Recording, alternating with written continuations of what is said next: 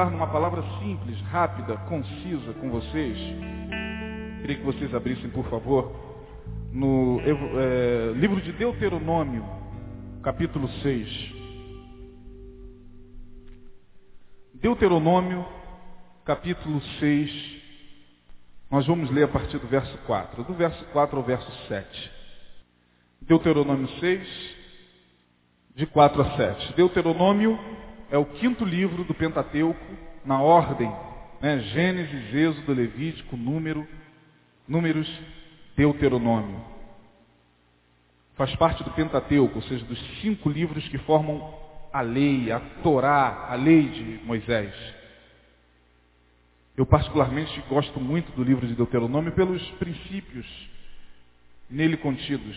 Claro que os demais livros do Pentateuco são muito importantes, mas Deuteronômio nos traz algumas informações que se tornam mensagens tão, tão atuais. Eu quero ler com você a partir do verso 4 do capítulo 6, que diz o seguinte: Ouve Israel, o Senhor nosso Deus é o único Senhor.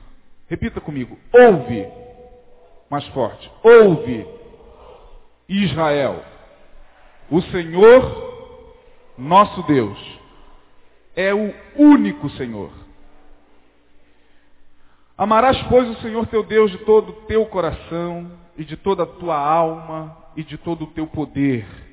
E estas palavras que hoje te ordeno estarão no teu coração e as intimarás a teus filhos, e delas falarás assentado em tua casa, e andando pelo caminho, e deitando-te e levantando-te. Amém, irmãos? Esse texto que nós lemos, principalmente o versículo 4 que nós recitamos aqui, ouve, ó Israel, o Senhor vosso Deus é o único Senhor, esse versículo tem sido considerado até hoje pelos judeus como texto áureo do judaísmo. Todo bom judeu precisa conhecer pelo menos esse versículo como testificação de que ele conhece Jeová, de que ele conhece a lei. Aliás, todas as grandes religiões do mundo possuem determinados textos que acabam por se tornar textos característicos daquela religião. Vou dar um exemplo. O islamismo, que é essa religião que praticamente domina todo o Oriente Médio, toda a Península Arábica e países como Indonésia, chegando aqui a países da Europa e com comunidades muito grandes aqui no Brasil. Hoje o islamismo é a religião que mais cresce no mundo. Só para que você tenha uma informação, né? não é o cristianismo a religião que mais cresce em termos de número, e sim o Islã. Né? Os muçulmanos são adeptos do islamismo. A palavra Islã significa submissão a Deus, a Alá. Muçulmano é aquele que se submete à vontade de Deus. Segundo eles, Allah. Que todo mundo fala Alá. Mas não é Alá. No islamismo é Allah. No islamismo tem um versículo lá do, do, do Corão, que é o livro sagrado do Islã, que diz o seguinte, é, não há Deus como Allah, e Maomé é o seu profeta. Toda criança muçulmana, desde muito nova, tem que aprender esse versículo. Não há Deus como Allah. E Maomé é o seu profeta. Então qualquer bom muçulmano, onde quer que você encontre um muçulmano, em qualquer lugar do planeta, ele pode não saber nada do, do, do Alcorão, que é o livro sagrado muçulmano, mas ele sabe esse, esse versículo. No cristianismo, ou melhor, no judaísmo, este versículo 4 é o versículo que marca a religião judaica. Todo bom judeu conhece o famoso Shema. A palavra Shema na língua hebraica do verbo ouvir. Shema, Israel, Yehová, Yelohenu, Yehová Erra. Shema, ouve, ó Israel, o Senhor, vosso Deus, é o único Senhor. Todo bom judeu tem que saber isso. O cristianismo também não fica sem o seu versículo mais característico. Nós evangélicos conhecemos muito bem qual é o versículo que marca a nossa religião, podemos assim dizer. Quem se arriscaria? Alguém já falou. João 3,16. Porque Deus. Nós estamos em desvantagem porque esse é maior. O do Islã e o do judaísmo é bem curtinho, né? Ouve, ó Israel, o Senhor, nosso Deus, é o único Senhor. E o nosso, mais conhecido, não tem crente que não conheça, porque Deus amou o mundo de tal maneira que deu seu Filho unigênito, para que todo aquele que nele crê não pereça, mas tenha a vida eterna. Pode ser maior, mas é mais bonito. Pode ser maior, mas é um versículo mais pleno, mais pleno. O do judaísmo é esse aqui. Verso 4. Ouve, ó Israel, o Senhor vosso Deus é o único Senhor. Quando você para para desmembrar esse versículo e entender a razão e o porquê de Moisés estar falando isso aqui, quem está falando isso aqui é Moisés. Ele chega diante da multidão, chega diante do povo de Israel e grita o Shema para o povo. Shema! Ouve, ó Israel! O Senhor, vosso Deus, é o único Senhor. Quem está gritando isso aqui é Moisés. É ele que está exortando o povo a absorver, a internalizar essa verdade. Por que esse versículo? Porque ouve, ó Israel, o Senhor vosso Deus é o único Senhor. Bem, existem algumas razões pelas quais Deus está ordenando a Moisés que fale isso aqui. Isso aqui não é porque Moisés teve uma inspiração de manhã e acordou com uma palavra na cabeça e disse, puxa vida, vou falar isso para o povo de Israel hoje. E isso vai se transformar no texto áureo. Não. Há uma razão, há um porquê de Deus estar ordenando a Moisés que fale isso aqui. Ouve, ó Israel, o Senhor vosso Deus é o único Senhor. Razões óbvias e objetivas. Ora, porque ouve, ó Israel, o Senhor vosso Deus é o único Senhor. Porque Israel vivera em um cativeiro, em, um, em uma nação que era a nação do Egito, né, durante quatrocentos e poucos anos, Israel viveu em um lugar onde havia muitos deuses. O Egito era politeísta, tinha vários deuses.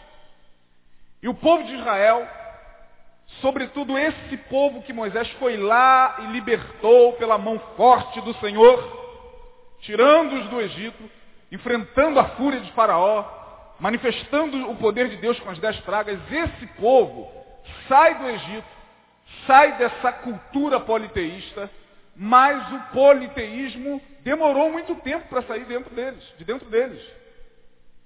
Não pense vocês que foi fácil para Moisés fazer com que o povo assimilasse um único Deus. Porque não existia essa concepção no Egito do único Deus. Quando Moisés chega diante do faraó e diz, eu vim aqui para libertar o povo. O Senhor manda você abrir mão do povo dele que está nesse lugar. A pergunta é óbvia de, de, de faraó. Quem é o Senhor? O Senhor para faraó era Ra, o Deus Sol. Mas abaixo de Ra tinha Sete, tinha Ísis, Osíris, Anubis, tinha vários outros deuses. Então quem é esse Senhor? Moisés, o próprio Moisés, que vivera 40 anos no Egito, quando ele sai do Egito, peregrina ali pelas terras é, é, é, é daquele deserto, Midiame, muito obrigado. E quando ele tem aquela experiência lá no Monte Horebe, quando ele se depara com aquela visão sobrenatural, a sarça ardendo sem se consumir, Deus se revela a ele dizendo, tira a sandália dos teus pés, porque o lugar em que tu estás é santo. Moisés, que também vivera 40 anos em um lugar cuja cultura era politeísta, ou seja, cuja, cuja cultura era de muitos deuses, faz a mesma pergunta àquele ser que até então ele não conhecia. Ele ouvia falar dos deuses dos seus pais. Ele ouvia dizer, com os seus ouvidos ele ouvia falar de Jeová que fez e aconteceu lá atrás com Abraão, Isaac, Jacó, o Deus dos patriarcas, mas ele, Moisés, não sabia. E quando Deus fala, Moisés, vá ao Egito libertar o meu povo. A pergunta de Moisés também foi óbvia. Senhor, e quando eu chegar lá? Porque lá é um lugar onde tem muitos deuses. Em nome de quem eu estou indo? Eu falo que o Senhor é quem? E Deus não deu muita ideia para Moisés. Falou, eu sou o que sou. Vai, diga que eu sou te mandou.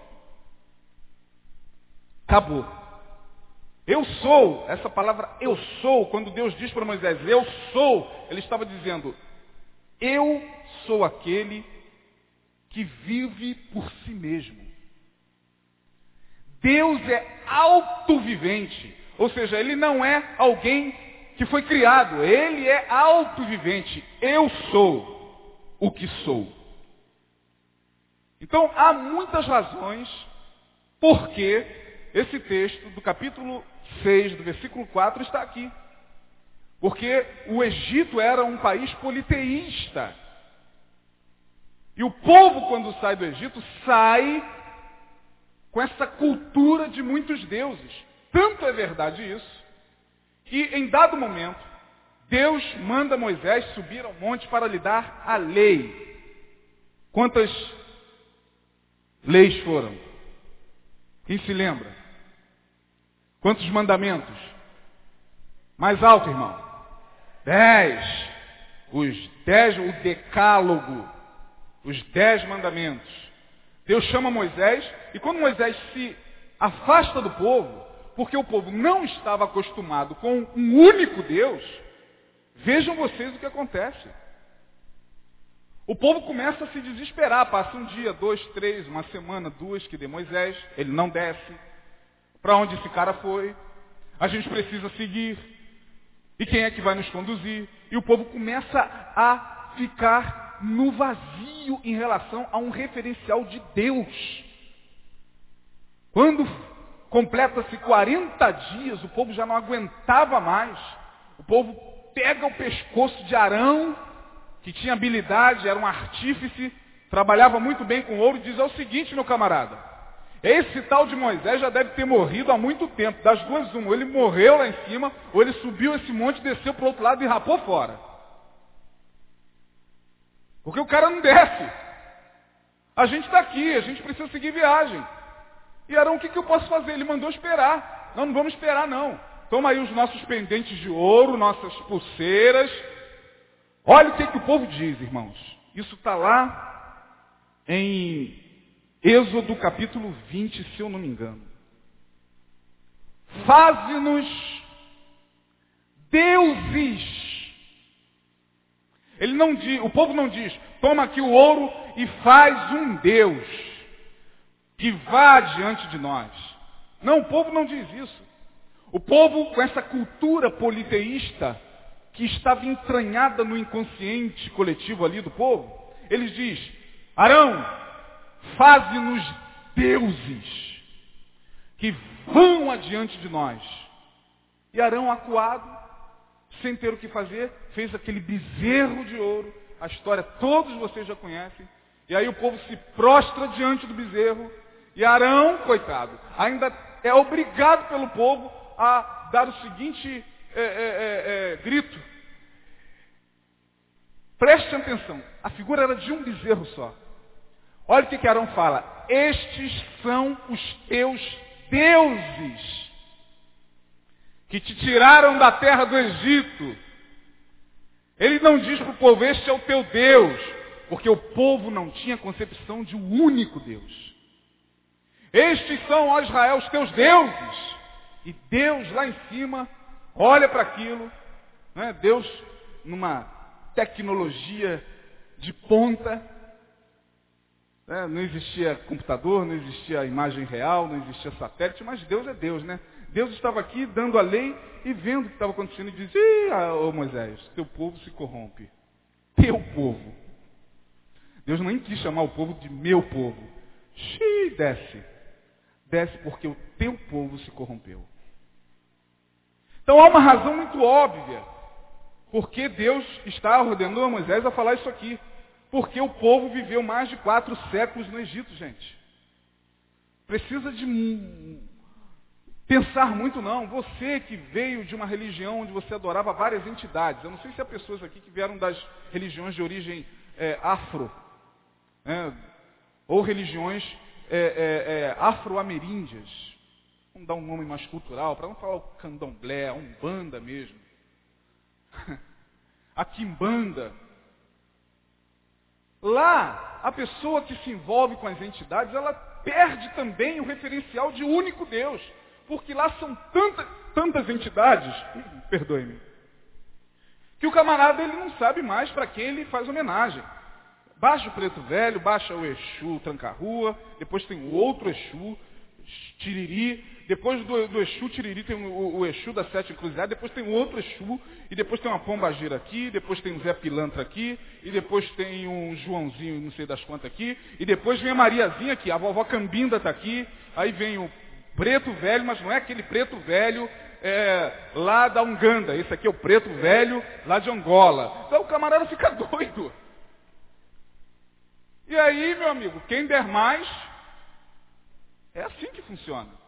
De sorte que quando essas pessoas saem de lá e se convertem, eu não sei se há pessoas aqui que vieram de lá ou que foram criadas nesse ambiente, onde o pai, a mãe é, conviveu é, é, durante muito tempo nessa religião, as pessoas que vêm de lá sabem muito bem que essa referência de único Deus não existe lá. Lá não se prega um único Deus. Lá se prega os orixás. E ah, os orixás são os intermediários entre Olorum, que é o Deus Supremo, está longe pra caramba, está na quinta constelação de Órion. Não tem nem como você orar para Olorum. Olorum, que segundo a, a, cultura afro foi o que criou os céus, a terra, criou o mar e tudo que neles há, Deus. Olorum colocou mensageiros à sua disposição. Os orixás estão aí. Tudo que vocês quiserem pedir a mim, peçam aos orixás. Pronto. Não me perturbem. É assim que funciona lá. E aí quando a pessoa se converte e entra na igreja, ela chega aqui ainda com essa cultura dentro dela, gente. Tem dezenas de pessoas na igreja evangélica que ainda não conseguiram internalizar, absorver a verdade de um único Deus para a sua vida. Elas já estão na igreja há mais de 20 anos, são dirigentes de oração, são irmãs que estão aí falando línguas, irmãs cheias do Espírito Santo, são irmãos que fazem a obra de Deus, são pessoas que estão aí trabalhando na igreja, mas quando elas estão, é, de alguma forma, em contato com essas entidades, algumas delas temem muito. A gente fala que a gente recebe pessoas no gabinete o tempo todo medo do, do, das entidades. Eu, há quanto tempo você se converteu? Ah, pastor, eu já estou na igreja há mais de 15 anos. Mas eu acho que a entidade continua me perseguindo. Paulo vai escrever isso aos Coríntios, dizendo, olha, há algumas pessoas que ainda estão acostumadas ao ídolo. Elas ainda não conseguiram se libertar totalmente. O ídolo ainda impõe medo, mesmo de longe. Aquelas pessoas que, por exemplo, frequentam reuniões de oração, de oração de libertação e caem em toda reunião. Em toda reunião a pessoa está caindo endemoniada. Há quantos anos você vem nesse culto de libertação? Há mais de 10 anos. Há mais de 10 anos? E venho manifestando há mais de 10 anos, pastor. Há mais de 10 anos você vem caindo na igreja. Caramba, das duas, uma, ou esse Jesus que a gente está dizendo servir é muito fraco, e é uma guerra que ele faz com os orixás e com as entidades para libertar aquela pessoa, porque é assim que a gente parece que entende. A pessoa está mais de 10 anos frequentando uma reunião de libertação e nunca é liberta. Está sempre caindo. Fechou os olhos em nome de Jesus. Toda obra maligna, todo espírito maligno a pessoa já está. Todo. Que... Peraí, irmão, peraí, peraí, peraí. Chega. Chega em nome de Jesus. Não há mais domínio sobre a sua vida dessas entidades, porque o ídolo continua exercendo autoridade sobre o seu subconsciente. E aí não existe nem mais possessão, que existe uma manifestação do inconsciente que se mascara como demônio. Não tem nem tempo da gente se aprofundar nisso aqui, mesmo porque a maioria de vocês não conseguiria de início assim alcançar. Isso é um estudo para um ano inteiro. Pessoas que estão acostumadas ao ídolo. É por isso que Moisés está dizendo, Israel, ouça, o Senhor vosso Deus é único Senhor. Esta é a primeira razão. A segunda razão pela qual Deus está ordenando a Moisés que fale isso aqui, é porque esse povo, mesmo tendo saído do Egito, iria para uma terra que também tinha muitos deuses. O povo não só saiu de um lugar, que era o Egito, no qual havia uma cultura de vários deuses, como o povo seria introduzido numa terra onde também havia povos que adoravam a vários deuses. E aí quando você lê o Antigo Testamento, está lá. Os povos cananeus, os povos da Filístia, os filisteus, que adoravam os deuses, Baal, Dagon, Moloque, Mamon, Astarote, eram as divindades da época. E preocupado com essa entrada do povo nessa terra prometida, Deus ordena Moisés a que fale isso. Porque se Moisés não falasse isso, seria uma catástrofe. Ou seja, foi uma catástrofe. Que ele avisa isso aqui e mais à frente você vê o povo entrando na terra prometida e adorando a esses deuses. Oferecendo sacrifício debaixo dos carvalhos, passando seus filhos, fazendo seus filhos passar é, pelas mãos de Moloque, uma entidade que recebia como sacrifício criança. O povo de Israel fez isso.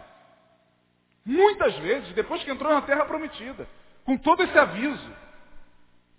Então esse era o segundo motivo. Primeiro, o povo Viveu mais de quatro séculos no Egito, uma terra de politeísmo, e então desenvolveu essa cultura de muitos deuses.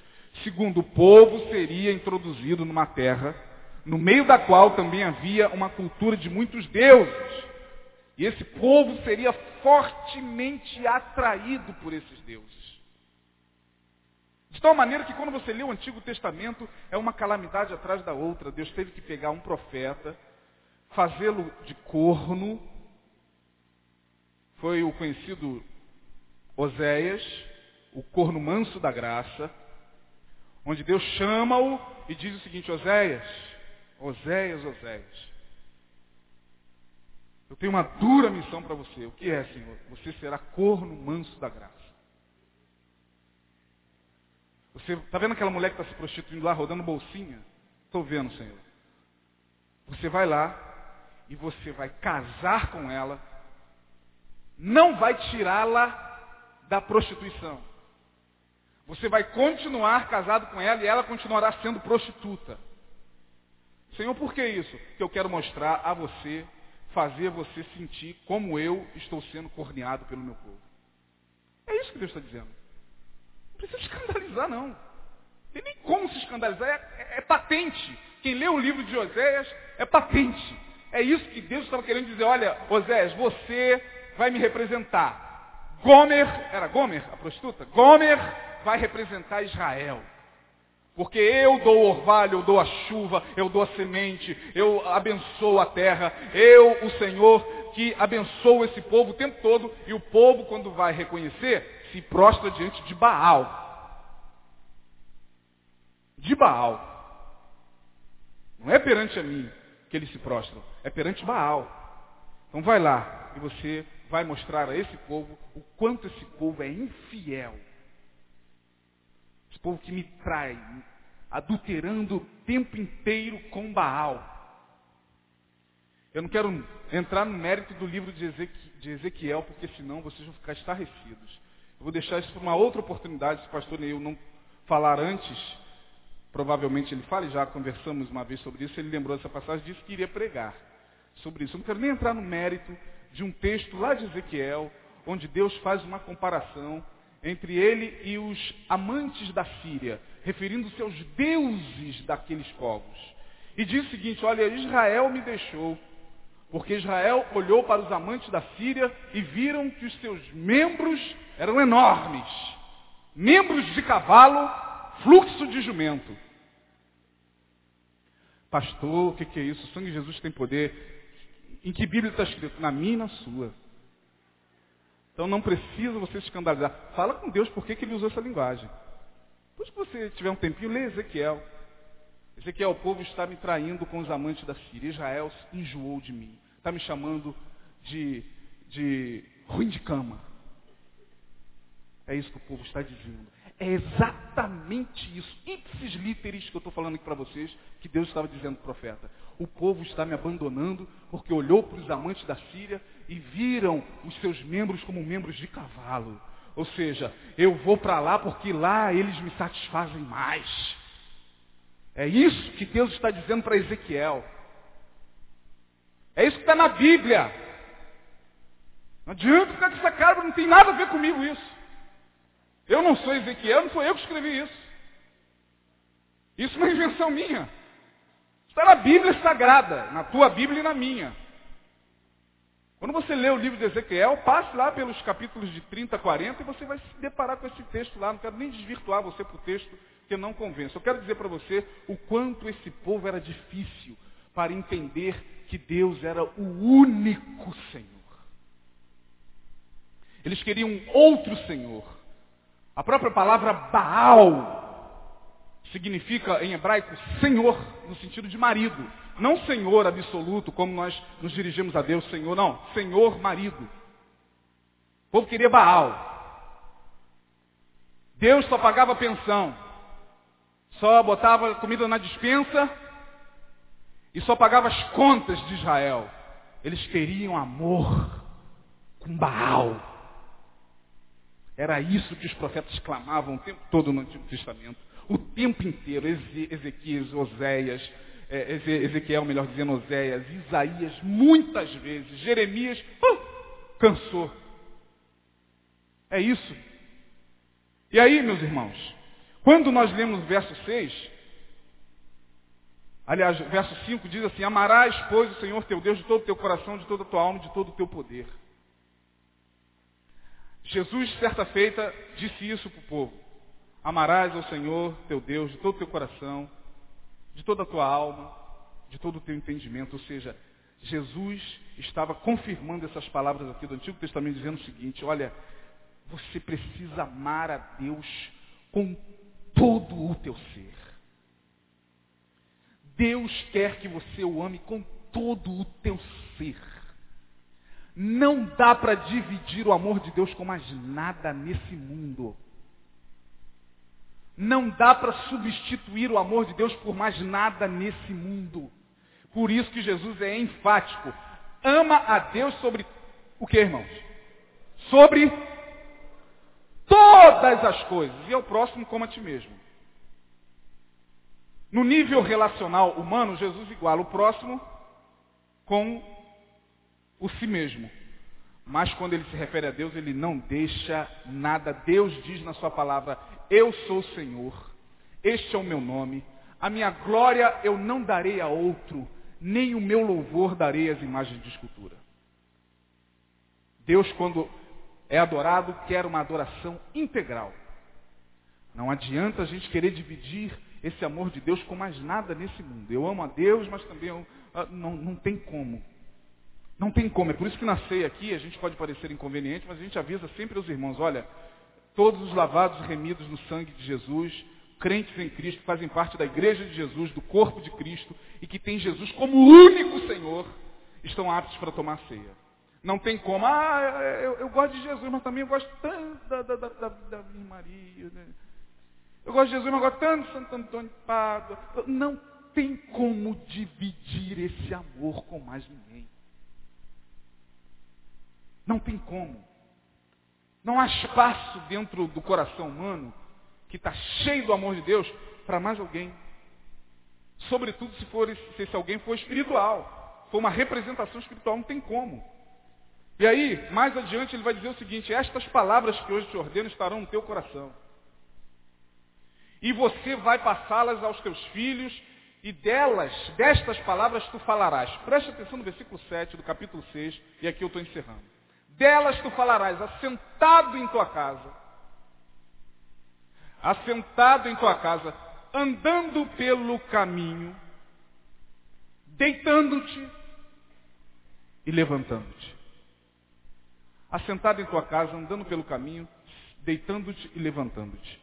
O que, que Deus está querendo nos mostrar aqui, irmãos? Ao contrário do que todo mundo imagina que acontece na vida espiritual. Não sei se você já ouviu por aí, ou de algum pregador, ou de alguém que chega e diz o seguinte, olha meus irmãos, não podemos deixar que a nossa vida espiritual caia na rotina. Vocês já ouviram isso aqui? Não podemos deixar que a nossa vida espiritual caia na rotina. Temos que buscar novidade, novidade, novidade. Quantos ouviram isso aqui?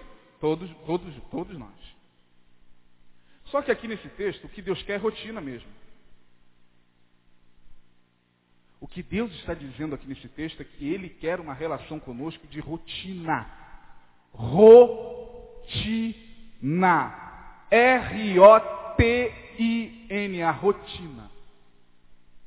Que isso, pastor? Mas eu ouço o contrário. Eu ouço dizer que a gente não pode deixar nossa vida espiritual cair na rotina, senão a gente cansa. Olha, meu irmão, preste atenção. A palavra rotina vem de quê? Rota.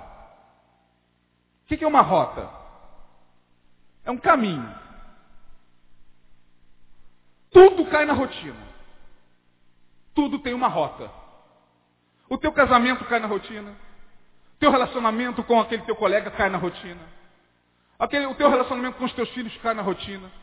O teu relacionamento na igreja com os irmãos cai na rotina. Tudo cai na rotina. Teu trabalho virou uma rotina diária ou não. Então que história é essa de que a gente não pode deixar nossa vida espiritual cair na rotina? Da onde a gente tirou isso, irmão?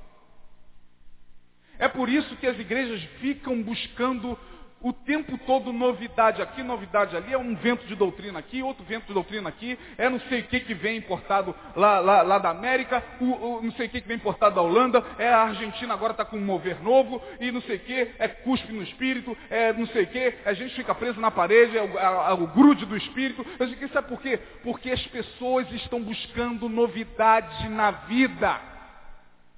E a palavra de Deus, pelas bocas do apóstolo Paulo, pela, pela boca, melhor dizendo, do apóstolo Paulo diz o seguinte, Deus nos chamou para viver em novidade de vida. Viver em novidade de vida não significa viver buscando novidade na vida. Novidade de vida significa uma vida transformada pelo poder do Espírito Santo. Novidade de vida significa uma vida cheia da glória de Deus. E que todos os dias se apraz em ter o Senhor como o único Senhor. Agora, quando a gente já cansou de viver essa novidade de vida, ou nunca viveu, a gente precisa ficar buscando novidade. Aí vem aqui, vai aqui, vai lá, vai lá, porque aqui não tem o que lá tem, lá não tem o que aquela igreja na esquina tem, aquela igreja na esquina não tem o que aquela lá. Aí a gente vive assim, ó, o tempo todo buscando novidade, porque afinal de contas servir a Deus na rotina é muito chato. E Deus está dizendo ao povo o seguinte, olha, eu quero que vocês desenvolvam uma comunhão comigo na rotina. Sabe por quê, gente? Porque a igreja é chamada de quê na palavra? Ela é o quê de Jesus? É o quê? É o quê, irmão? Vai se transformar em quê, então? Quem é noiva vai se transformar em quê? Esposa. Como todo casamento cai na rotina, casamento da igreja com Jesus também vai cair na rotina. O grande problema não é rotina, é o que se faz na rotina. O grande problema não é rotina, porque rotina faz parte da vida de todos nós. Então não me venha com essa de que, ah, quebrar a rotina é uma vez na vida, e olhe lá, irmão. Você que é casado sabe disso. Você quebra a rotina de vez em quando. Vamos ali naquele restaurante novo, vamos ali naquele lugarzinho mais aconchegante. E a gente nunca entrou aqui, vamos entrar. E a gente, a gente faz isso, como muito bem colocado aqui pelo Noronha, no, no domingo à noite, a gente faz isso quando pode. Um jantar com a, com a esposa, a gente quebra a rotina. Mas me digam os senhores e as senhoras que aqui estão, a nossa vida se dá aonde, irmão? Na rotina. E se a nossa rotina está tão ruim, a ponto de fazer com que a gente fique o tempo todo quebrando a rotina, a gente tem que questionar os nossos relacionamentos. Se o tempo todo eu tenho que ficar quebrando a rotina com a minha mulher, o tempo todo, é porque esse caminhar junto do dia a dia já está comprometido por alguma coisa. É por isso que a gente vive querendo quebrar a rotina de segunda a sexta, mas não dá para quebrar a rotina de segunda a sexta, não dá. Não dá. Quebrar a rotina de vez em quando, de segunda a sexta não dá, tem que viver na rotina. Na rotina, no dia a dia, é que a gente precisa aprender a se relacionar, principalmente com Deus. E Deus está dizendo, olha, se o relacionamento de vocês não se der na rotina, no dia a dia, andando, sentando, conversando, deitando, levantando, porque essas coisas, andar, deitar, levantar e sentar, acontece na rotina. É na rotina que essas coisas acontecem. E Deus está dizendo, olha, estas palavras vocês vão passar para o filho de vocês, e os, o filho de vocês falará delas assentado em casa, andando, é na rotina, irmão. Deus quer um relacionamento com o seu povo nesses dias rotineiro. Rotineiro. Porque só quando a gente perde esse contato na rotina com Deus, do dia a dia, do caminhar, do caminho, é que a gente começa a buscar essas novidades, esses novos ventos que vêm a toda hora, invadindo e soprando pela igreja. E as pessoas ficam buscando essas novidades porque elas já estão como Israel, cansadas da rotina. Não aguento mais, não aguento mais a rotina, não aguento mais ver a cara de Jesus. Todo dia eu tenho que falar com ele, todo dia eu tenho que abrir a palavra, todo dia antes de dormir eu tenho que falar com ele, todo dia. Eu não aguento mais. Deixa eu buscar um congresso. Deixa eu buscar uma novidade lá na, na igreja tal, porque eu não aguento mais a rotina com Jesus, está cansativa demais. É isso que está acontecendo com algumas pessoas. E Deus está dizendo, olha, cuidado, porque a vida espiritual verdadeira se desenvolve na rotina. E se você não entender isso, meu irmão, vai ficar cansado mesmo. E não é o evangelho que vai te cansar, não. O que vai te cansar é esse pulo de novidade em novidade. E de vento de doutrina em vento de doutrina. E vai chegar um momento que você não vai aguentar mais. Você vai cansar como muita gente tem cansado mesmo. Porque se a gente não aprender a viver o evangelho no caminho, andando no caminho, aprendendo a ouvir a voz de Deus no silêncio. O verso 4 deixa bem claro isso. Ouve Israel. Ouve Israel. Ouve Israel. Ouve Israel. Israel, Israel. Por onde você tem andado, Israel? Eu não tenho te visto nem segunda, nem terça, nem quarta, nem quinta, nem sexta, nem sábado, só tenho te visto no domingo, Israel. Israel, igreja, por onde você tem andado. Eu não te vejo no dia a dia, só te vejo no domingo. Por onde você tem andado é o clamor de Deus aos nossos corações nesta noite. Que dê a segunda, a terça, que dê o andar, o caminhar, o deitar comigo. Que dê o. Que, aonde está a, a, a, o assentar, o levantar comigo. No dia a dia. Aonde está isso? Aonde está a rotina? Essa palavra está nos chamando a uma grande responsabilidade, meu irmão. Porque se você parar e ler os evangelhos com coragem, você vai ver que os evangelhos mostram um Jesus que desenvolveu uma espiritualidade rotineira, caminhando. Você vai ver mais de 200 vezes nos quatro evangelhos a palavra estando ele no caminho, e ele ia no caminho, no caminho, e no caminho, estando Jesus no caminho com os discípulos, indo ele no caminho, no caminho, no caminho, no caminho, no caminho.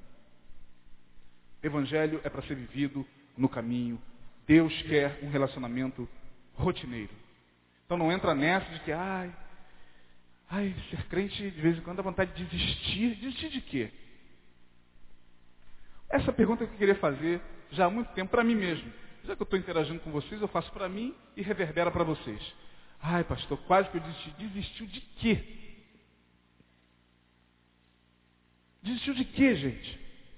Eu estou quase desistindo, pastor. Se eu for lá e não tiver uma palavra para me salvar, eu vou desistir. De quê, irmão? Para onde iremos nós?